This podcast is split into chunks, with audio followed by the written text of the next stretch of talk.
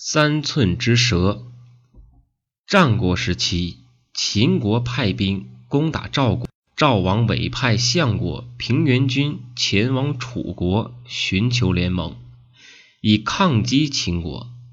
平原君准备在门客之中挑选二十名文武兼备的随员，结果还差一名。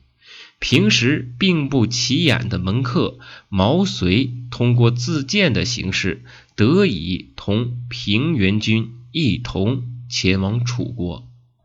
最初随行的其他十九名门客都是很藐视毛遂，背地里都嘲笑他。然而到了楚国后，通过交谈。他们逐渐发现毛遂是个很有才能的人，都很佩服他。平原君和楚王商谈联盟抗秦的事，毛遂等门客便在台下等候。然而，平原君和楚王谈了整整一个上午，依然没有任何的结果。随行的其他十九名门客便推举毛遂上前进行说服。毛遂面无惧色，按住宝剑，沿着台阶上前，对平原君说：“赵国和楚国结盟以抗秦国，其中的利害关系，只需要两句话便可说明。”怎么用了整整一个上午还没有谈清楚呢？楚王便问平原君说：“他是谁？”平原君回答说：“他是我的门客毛遂。”楚王听说毛遂不过是个门客，便生气的嚷道：“你要做什么？我在这里跟你的主人交谈，你快退下！”毛遂按着宝剑。走了上前，对楚王说：“楚国人虽然很多，但是现在呀，你们这是人多势众，所以大王才敢当着大家的面来数斥我。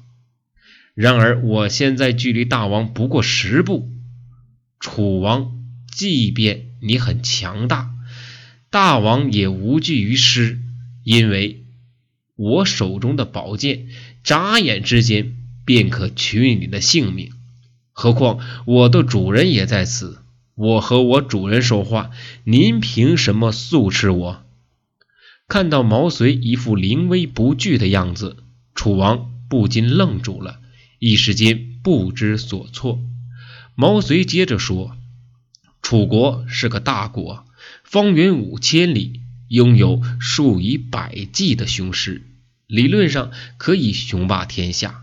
但是令人感到遗憾的是，强大的楚国面对秦国，居然闻风丧胆。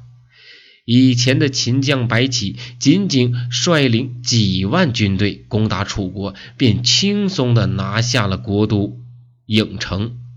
再战，连你们的祖坟都要烧毁了。此等奇耻大辱，连我们赵国都感觉到羞愧。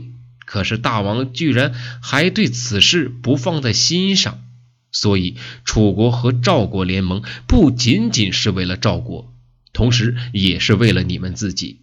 其中的利害关系，这是一目了然的。大王还居然当着我的主人面素斥我，岂不是不讲道理吗？听完毛遂的话。楚王顿时的恍然大悟，频频的点头说道：“哎呀，先生，先生，先生说的是合情合理呀！我一定尽全国之力与赵国结盟，联合啊抵抗秦国。”于是赵国和楚国便歃血为盟。